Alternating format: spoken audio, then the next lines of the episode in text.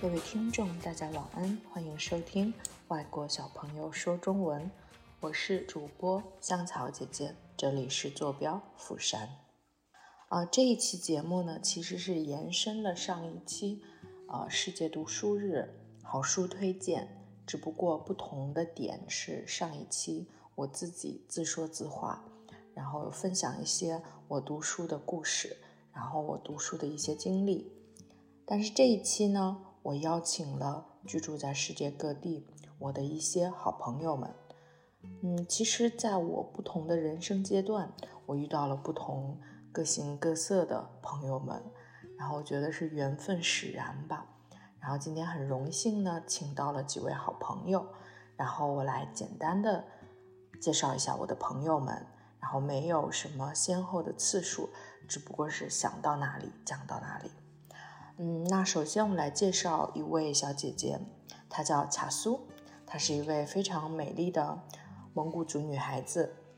啊，我们这期节目里面其实是有很多蒙古族女孩子的。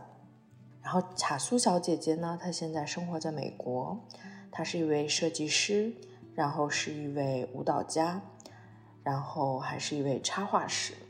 这是。仅仅在我的方面，我目前了解到的他的职业，但是他还是有很多其他的丰富的职业。然后我们希望通过节目慢慢的了解他。嗯，茶苏姐姐呢，我们俩已经认识了超过十年，相当于是香草姐姐在不到二十岁的时候认识的她，然后也是有很多共同的朋友。然后茶苏姐姐一直给我的印象就是特别美丽大气，然后她是一个很有 power 的女生，她跳的舞蹈也都是很有力量的。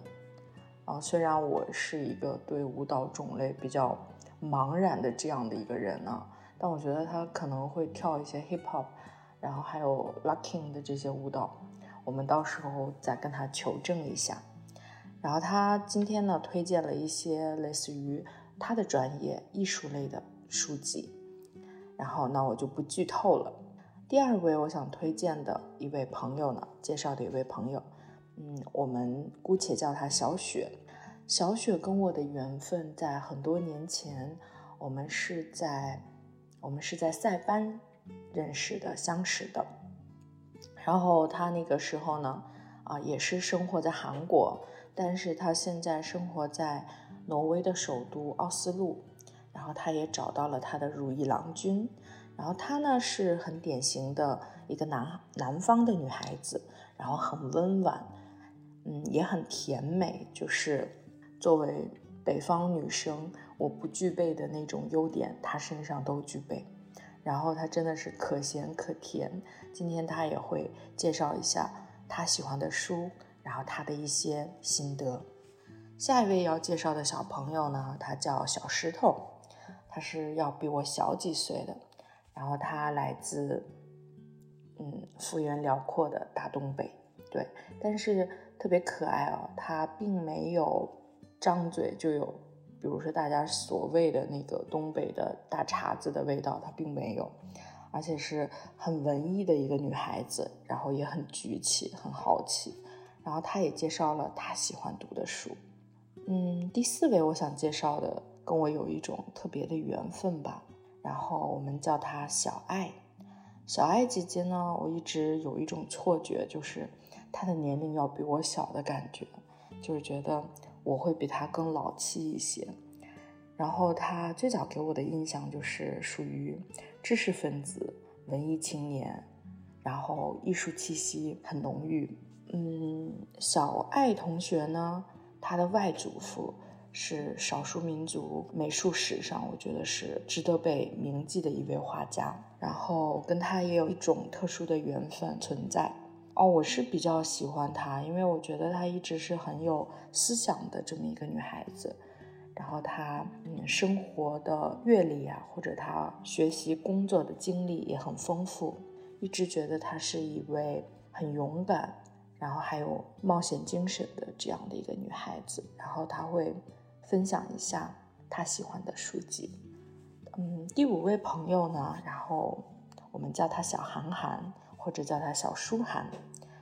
我觉得小舒涵是一位很有大爱、很有爱心的一位女孩子。她喜欢各种小动物，然后她领养了很多的 k i n y a n g 就是小野猫、流浪猫。然后她很善良，然后她又很乐观。嗯，有一点我们很相似，我们都属于很容易跟自己达成和解的这样的性格。其实我觉得人生路漫漫嘛。一定要过得舒心舒坦。下一位小朋友呢，嗯，他跟我的缘分也很奇妙，嗯，我们叫他小潘，他也是南方姑娘。嗯，疫情期间呢，我真的是生活中发生了很多改变，我觉得不只是我，很多朋友也是大同小异的。然后我是将近三十年的生活中、生命中。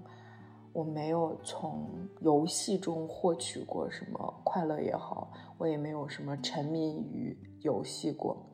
但是疫情初期呢，啊，我有一段时间加入了一个游戏里，然后小潘同学呢，他就是我的队友，我的神队友。然后想一下，真的是活久见，我都没有想到啊，香草姐姐这么。其实呆板无趣的生命中，也会有特别喜欢玩游戏的这么一个时间点。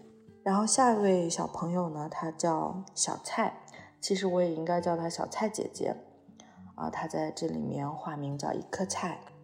我和他的缘分也相当的梦幻，因为是我结束在利物浦在英国的生活，然后我们俩乘坐了同一班飞机。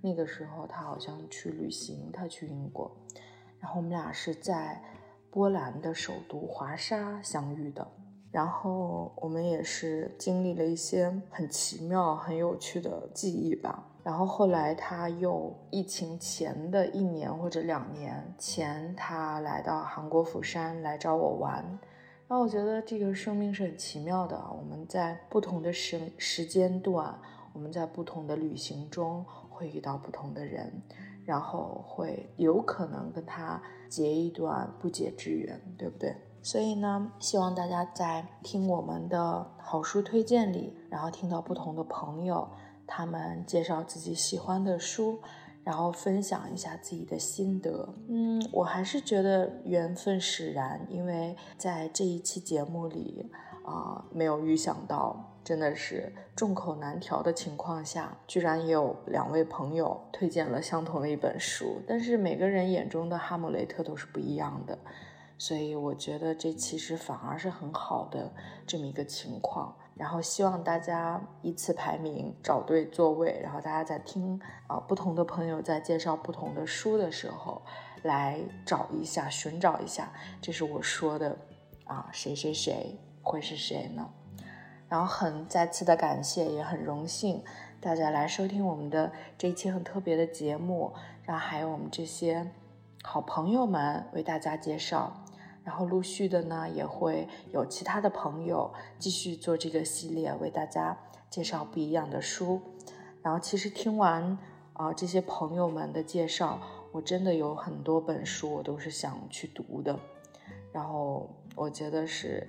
为大家都开阔了不一样的视野，在每个人不同的角度上，会遇到不同的风景，对不对？好，非常感谢大家。那下面就请听这些好朋友们的好书推荐，谢谢。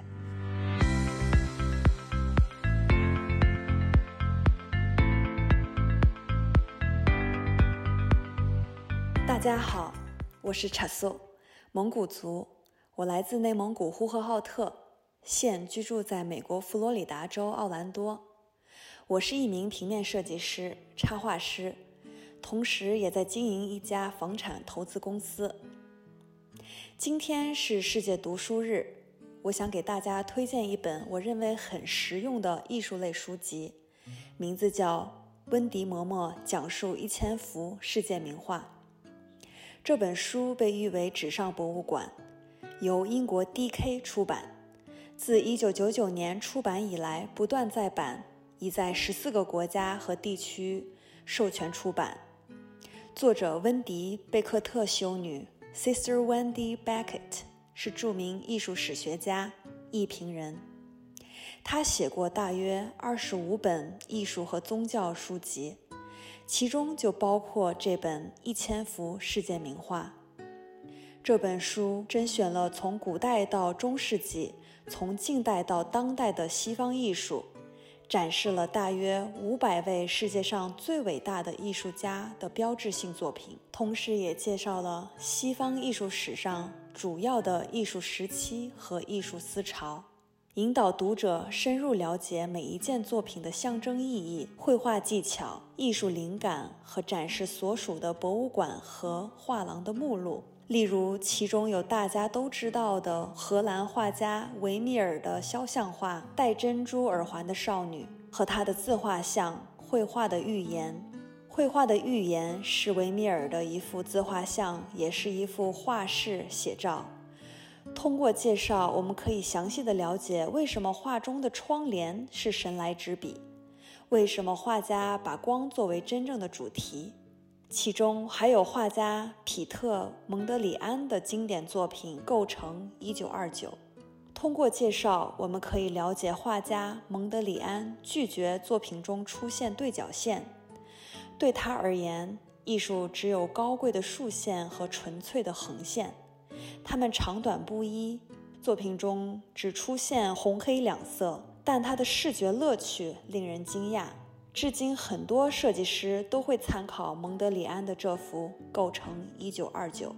除内容外，我还喜欢这本书的大开本精装和印刷细节。它的每一幅图都还原了作品本身的色彩。很多人喜欢艺术，但是没有时间看书、看展，那这本书一定适合你。每天一幅世界名画，将艺术氛围碎片式融入你的生活。我喜欢作者的一句话：“不要再把艺术鉴赏看成是高不可攀而拒之于千里之外的事情。欣赏绘画、感悟艺术是没有人可以代劳的。通过这本书的讲述，你不仅可以积累一定的艺术知识，培养艺术鉴赏能力，更会发现与感受身边事物的美。”谢谢大家。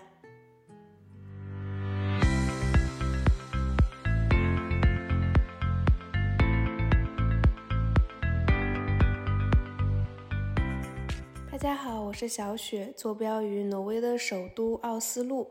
啊，我跟安娜姐姐呢是在很多年前在塞班岛旅游的时候认识的。我当时就非常喜欢她，也很高兴她现在嗯在做一档语言教育的节目。很荣幸能够成为这期世界读书日的分享嘉宾之一。那我今天推荐的书呢是叫《被讨厌的勇气》，可能很多人都已经读过这本书了。这本书是我今年过生日的时候朋友送给我的礼物，嗯，因为我当时是心情比较抑郁吧，嗯，可能是因为我在挪威生活的这段时间会遇到很多困难，然后我就会向我这位朋友，嗯，透露心声，然后他自己有自学心理学，所以他帮助了我很多，然后送给我了这本书。嗯，这也是我人生的第一本哲学书，也是嗯，所以，我然后看完这本书之后，我感觉整个人生就明明朗了很多吧。嗯，也给我嗯，我觉得是一本非常好的自我疗愈的一本书，所以非常推荐给大家。如果你们现在也处于自我迷茫和痛苦之中的话，我非常推荐给大家读一读这本书。嗯，因为哲学分为很多门派，然后这个哲学呢是叫阿德勒哲学。在这里，我要向大家承认，我平时读书真的很少，而且我是比较讨厌读书的。嗯，所以，但是这本书呢，我真的是呃很快就读完了，因为这本书并不是特别的厚，而且内容非常的通俗易懂，并不是我们想象中传统的那种哲学书很难又长又难懂。嗯，这个书是以对话的形式出现的，所以非常有意思，非常通俗易懂。嗯，既然我能读完的话，那大家都能够读完。嗯，所以呢，书中有两个主人公，青年和哲人。青年呢，就是可能就代表了像我们这样，嗯，比较普通的，然后可能比较迷茫，生活在迷茫和自卑中，嗯，或者是嗯比较社交恐惧，嗯，比较害羞内敛的这群人。那哲人呢，就是能够帮助我们打开这些迷茫，嗯，重新追求幸福的人。不知道大家有没有遇到过这种情况？当我们生活出现问题或者不幸的时候。我们是不是总是嗯不自觉的把这些问题或者不幸归咎于别人或者是过去？比如说会归咎于我没有很好的原生家庭，或者是是归咎于社会，嗯，或者是我们的另一半。那阿德勒心理学呢？他他认为我们的不幸是我们自己选择的。可能大家乍一听会觉得我没有人会选择不幸。但大家仔细读完这本书，你就会发现，因为在希腊语中有善和恶这两个词，善呢其实是有好处的意思，恶呢它是有无好处的意义。那对我们正常人来说，有的时候遇到问题的时候，我们觉得。就是逃避问题，或者是归把归问题归咎于别人，是对自己是对自己是一种善，就是对自己是有好处的。比如说，有些人有脸红恐惧症，就是遇到异性或者是陌生人就会立马脸红。我之前也有过这种情况，现在已经没有了。嗯，有脸红恐惧症的人呢，比如说，当他嗯遇到自己喜欢的男生的时候，或者女生。嗯，他会害怕拒绝，所以选择不去表白或者表达自己的喜欢。嗯，因为他很害怕被他人否定，呃，害怕被别人轻视和拒绝，害怕心灵受伤，所以认他认为，与其陷入这种窘境，还不如一开始就不跟任何人联系。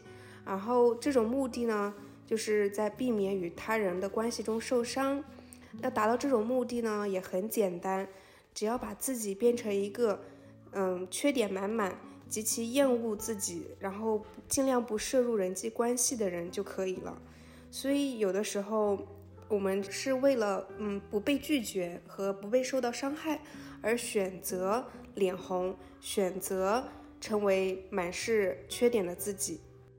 因为当这个有脸红恐惧症的女孩，嗯嗯，利用满是缺点的自己这样的理由。嗯，来保护自己，对他来说是一种善，也就是说是有好处的。这是一个非常痛苦的过程，因为你想去改变，但是你又去编造理由不去改变，啊，那这那就会带给我们不幸。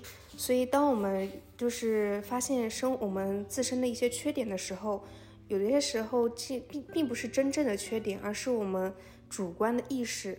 比如说，嗯，我以我自己为例吧，我自己身高是比较小巧的，我，嗯，我不到一米六，嗯，然后，嗯，包括这这本书里的哲人和阿德勒，他们也都是身材非常小的，嗯，也都是在一米五五之间，嗯，那他们，而且他们是男生，所以他们可能就是。嗯，刚开始会比较自卑，但是嗯，通过可能通过就是哲学的嗯修炼吧，嗯，后来他们就会觉得长高干什么呢？长高又有什么用呢？因为我们就是人娇小的人可以有人让人感觉轻松的本事，而高大强壮的男性呢会给人一种威慑力，然后震慑感，嗯，所以。矮小的我们呢，会让可能会可以让很多人放下警惕的心理，嗯，对自己和周围人来说都是非常有好处的。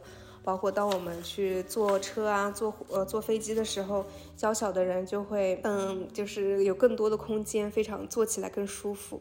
嗯，我的老公呢是挪威人，他有一米九一的身高，嗯，他就会经常说他很羡慕我，嗯，就是个子矮小就可以。到哪里都会有很多空间，很舒服，嗯，而且我非常就是庆幸找到一个就是把我我之前认为的缺点，在他眼里却变成了优点的这样的一个人，所以我也希望大家在生活中远离那些给你很多负能量，但是能够嗯看见你优点，然后甚至把你认为是缺点的东西，嗯看成优点的这样的一些人。还有一点就是我们要学会，嗯，把自己和别人的人生课题要分开。嗯，比如说你喜欢一个人，你喜欢是你的事情，然后他接不接受是他的事情。嗯，我们要学会不要干涉别人的课题。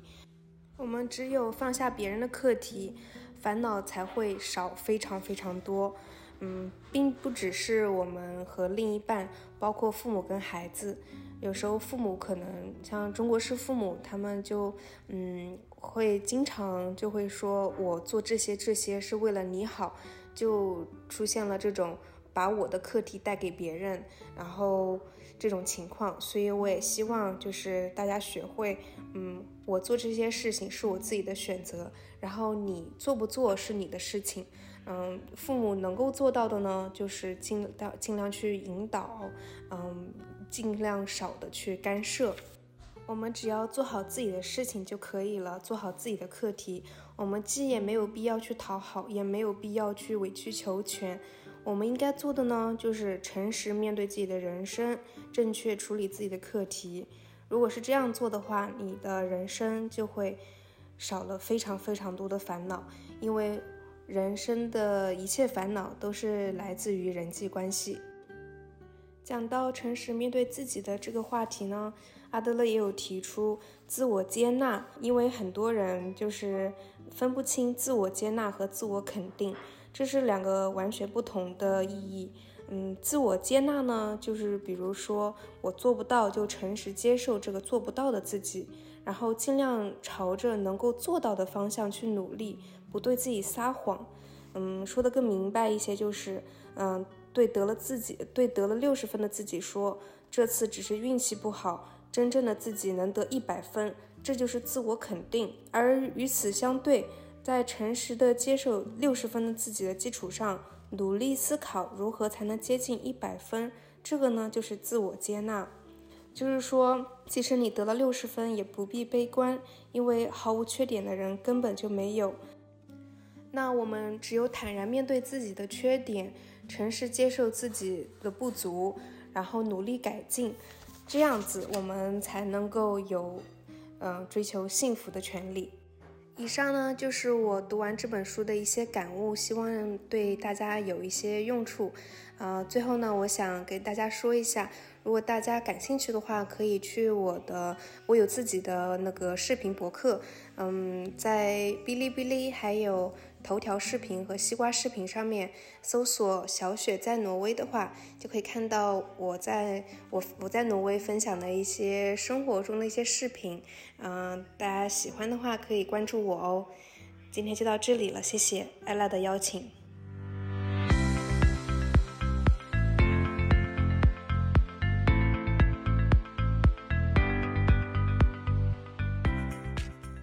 我是小石。我出生在东北的长白山，现在在北京工作。我想推荐的书应该是一本大家都看过的书，但是我翻开自己的笔记本看书摘的时候，发现这本书当时记录下来的一些句子，还是让人觉得非常的值得回味。所以接下来呢，我就去分享一下我在二零一六年在自己的笔记本上记录下来的一些活着中的话。内心让他真实的了解自己，一旦了解了自己，也就了解了世界。内心并非时时刻刻都是敞开的，它更多的时候倒是封闭起来。为什么丑恶的事物总在身边，而美好的事物却远在海角？人的友爱和同情，往往只是作为情绪来到，而相反的事实则是伸手便触可及。人类无法忍受太多的真实。上了年纪有一个好处，年轻时候得不到的，老了就不想要了。以鸽子的眼俯瞰城市，低低地覆盖着一层薄薄的尘埃，从一头穿过，从另一头飞出。歪歪扭扭的房子和狭窄的街道，如同迷宫一般，伴随着新鲜出炉的食物的香气，以昨夜沉淀下来的沉闷的气息，与那些尘埃融为一体。以笑的方式哭，在死亡的伴随下，活着。这本书可以说是非常的经典，会让人一口气从头读到尾。但是也是因为故事中的情节会让人心情很复杂，可能要隔很久、隔几年才会再重新去读一遍。但是每一次去重温，都会觉得会从这本书中发现很多新的感受，所以也把它推荐给大家。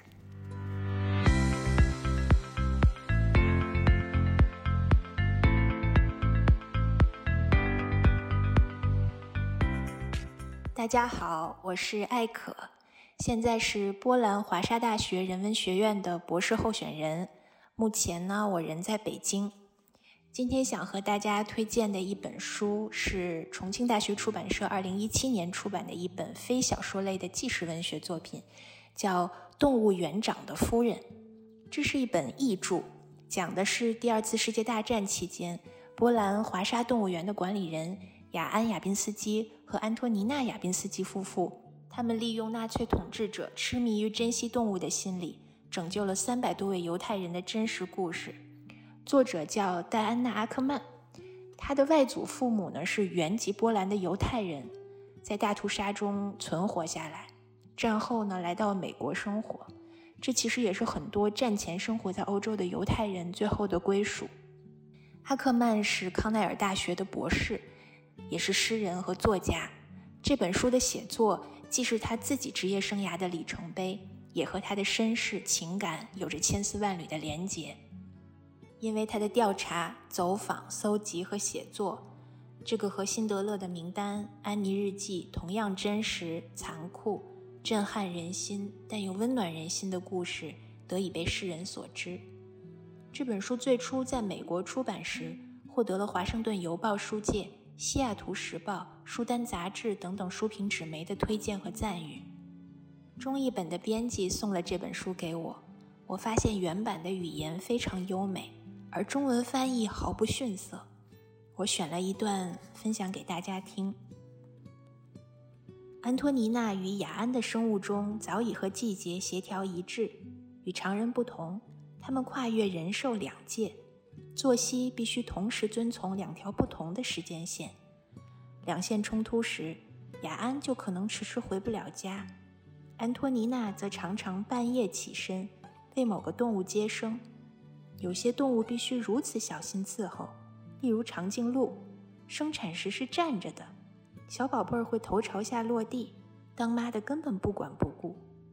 这种情况让动物园内的生活每天都有一股新鲜劲儿。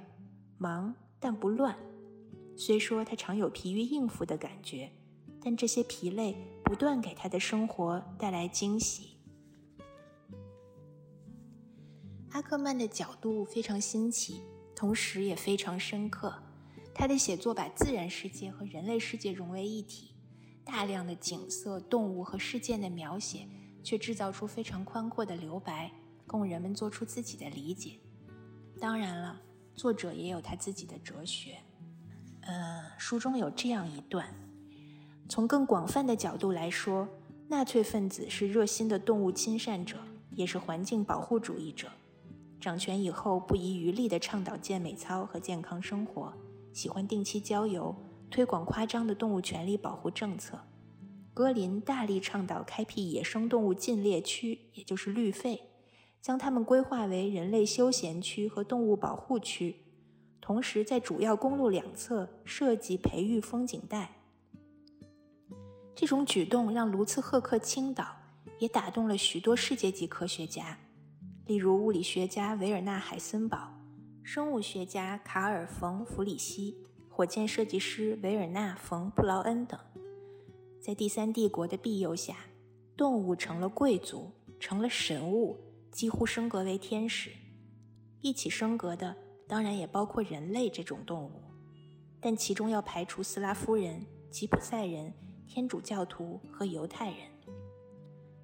在纳粹施虐狂门格勒医生眼中，这些人还不如天竺鼠。他在他们身上进行实验手术时，连镇痛药都不让对方服用一片，更遑论麻醉了。但是某位顶尖生物学家却因为在某次实验过程没有给蚯蚓施行充分的麻醉而遭到惩罚。这个例子典型地反映了纳粹的恋兽癖。第二次世界大战期间，纳粹对犹太人的种族灭绝，也就是大屠杀，在英语里有一个专门的词汇是 Holocaust。由于第二次世界大战已经结束了七十多年，大屠杀的历史归因对世人的警示，因为时间、政治形势、时代变化，已经越来越远离年轻一代的视野和教育。但我们真的已经完全脱离开那个大屠杀的时代了吗？人类社会已经完全能够避免再次发生大屠杀，或在非战争状态下发生任何类大屠杀的轻量形式的大屠杀的危险了吗？纳粹对犹太人的屠杀是系统性的，最初是在城市里建立格都，也就是 ghetto，然后将格都里的人们分批运往转运营，再是劳动营。最后是死亡营。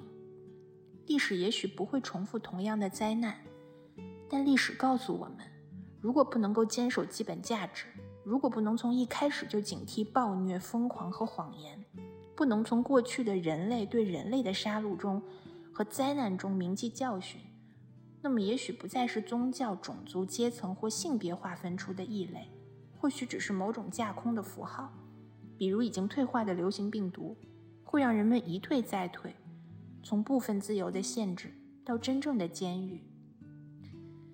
这也是我在今天想起这本书，并且把它推荐给各位的原因。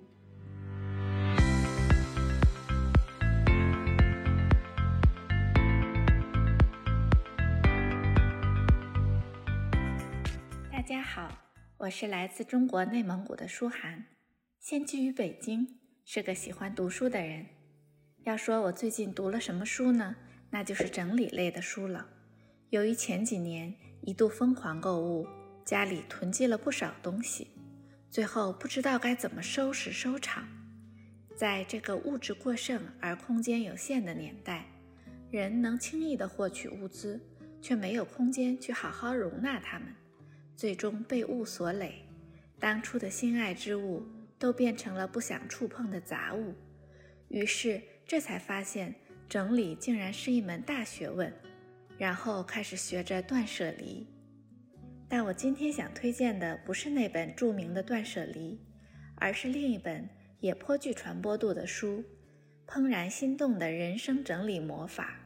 二零一二年五月，译林出版社出版，作者是日本的近藤麻里惠，是我个人比较喜爱的、读来轻松愉悦的一本书。可贵的是，这本书不但是一本工具整理书，同时也是一本心灵疗愈书，从整理方法到精神层面俱全。他介绍的是一旦整理就不会变乱的整理方法，并提倡以心动为标准选择物品，最终使人通过整理找回人生决断力，找到最初的梦想。找到怦然心动的幸福人生。作者的文笔也十分卡哇伊，而且颇具禅意，常常与房间和物品进行拟人化的对话，让人忍俊不禁。下面我再分享一点书中的理念精华吧。作者说，在整理开始之前，要先问问自己，究竟希望过什么样的理想生活。所谓的理想生活，实质上是度过理想的时间，也就是想怎样在家里度过每一天的时光，跟理想家居、换房子、换家电是两码事哦。我们应该尽情的、毫无限制的想象一下自己想要的理想生活，然后再付诸行动去做改变。只要改变生活方式。即使住在现在的家里，也能像住在理想的家里一样，找到真正能让自己怦然心动的生活。这就是整理的目的。那为什么要强调以是否心动为标准来整理物品呢？作者说，这样可以提升人的怦然心动感受度，也就是五官的敏锐度。怦然心动感受度高的人。在味觉、嗅觉、触觉、视觉、听觉等方面，都能敏感地判断出一个物品是否能让自己感觉舒服。也可以说，一个人只要以是否心动为标准，反复做出判断，就可以磨练生物的本能感觉，逐渐提升生活的美感。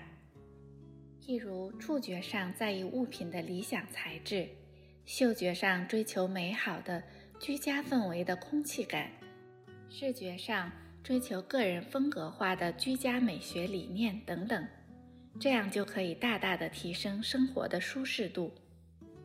作者又从心灵疗愈的角度强调，在整理中存在特定淤点的人，在人际关系、工作以及生活中的其他方面。必定也存在停滞不前的问题，例如现在的工作很没意思，在一些事情上无法原谅母亲等等。疏通生活中的这些淤点，才能真正解决问题。整理就是整顿清理所有的人事物，而进行有效的整理之后，我们就可以获得充裕的时间。完成整理仪式的人，最大的变化就是运用时间的方法，一些浪费在无趣事物上的时间都能省下来。高效利用时间，用心享受生活，就是完成整理的人的命运。这里就不介绍具体的整理方法了，有兴趣的朋友可以去读一读。不管你是否打算立即开始整理杂物。至少先设想一下令你怦然心动的理想生活吧，然后跟自己眼下的人生做一番比较，找到一个方向吧。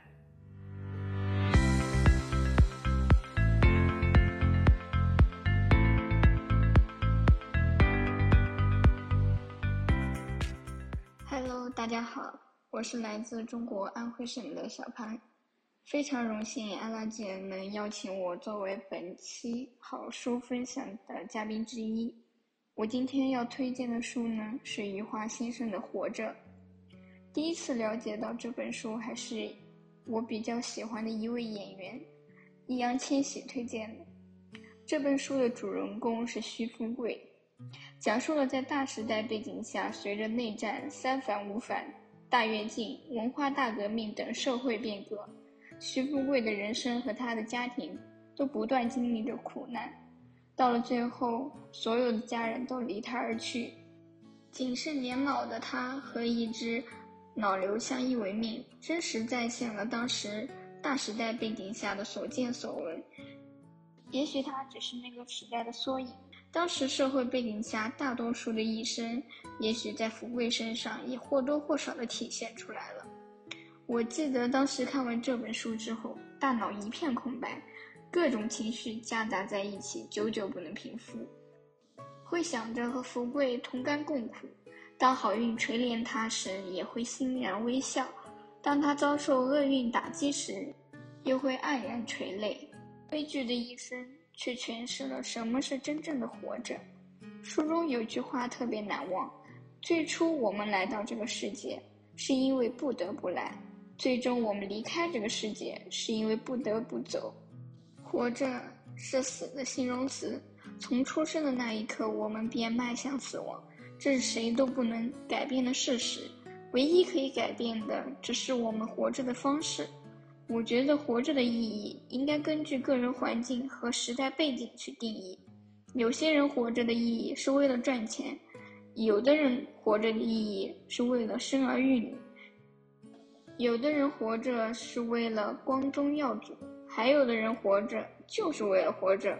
生命属于每个人自己的感受，不属于任何别人的看法。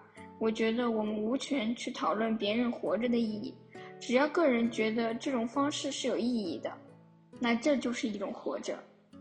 活着在汉字里充满了力量，它的力量不是来自于呐喊，也不是来自于进攻，而是忍受。去忍受生命赋予我们的责任，去忍受现实给予我们的幸福和苦难、无聊和平庸。人的生命本身就是一场孤独的旅行，在生活中遇到的每一个人都是踏上这段旅行的朋友，但每个人都有属于自己的目的地，所以他们不可能在任何时刻、任何地点随时与你道别。不管那些你喜欢的或者喜欢你的，都不会一直都陪在你身边。所以，当他们离开时，不必强求，更不必悲天悯人，心里或许有所遗憾。但因不念过往，不畏将来，时刻保持一颗向前的心，按照自己的人生轨道一直走下去。因为这场旅行注定是孤独的，莫因身边人的离去，自己也轻易交了白卷。我们常常会被各种各样的情绪、评判标准束缚，但这都不是真正的活着。活着是为了迎接命运，感受世界的美好和残酷。除此之外，他人的眼光、评价、世俗的标准，都不是重要的。那是为别人活着。人的焦虑、自卑等负面情绪，往往都是因为过分关注他人，转而攻击自己所导致的。余华先生的《活着》用生离死别向我们展示了生命的珍贵。他告诉了我们，活着是对生活的一种态度。对生的看开，对死的豁达，对苦难的容忍。生活本身就没有意义，是人们赋予它意义。透过徐福贵的一生，我们可以更坦然地面对人生百态。活着就是能够看淡所有的渐行渐远，面对不幸可以足够忍耐，对于责任能勇于担当，坚守和珍惜与自己真爱之人，对生命保持足够的尊重。人生如旅，我亦是行人，应该为了真正的活着而去好好的活着。罗曼·罗兰曾说过一句话：“世界上只有一种英雄主义，就是看清了生活的真相后依然热爱生活，愿意在往后余生，在看清现实之后，依旧能够选择做一个英雄。”好啦，以上就是我的好书分享，希望你们能喜欢。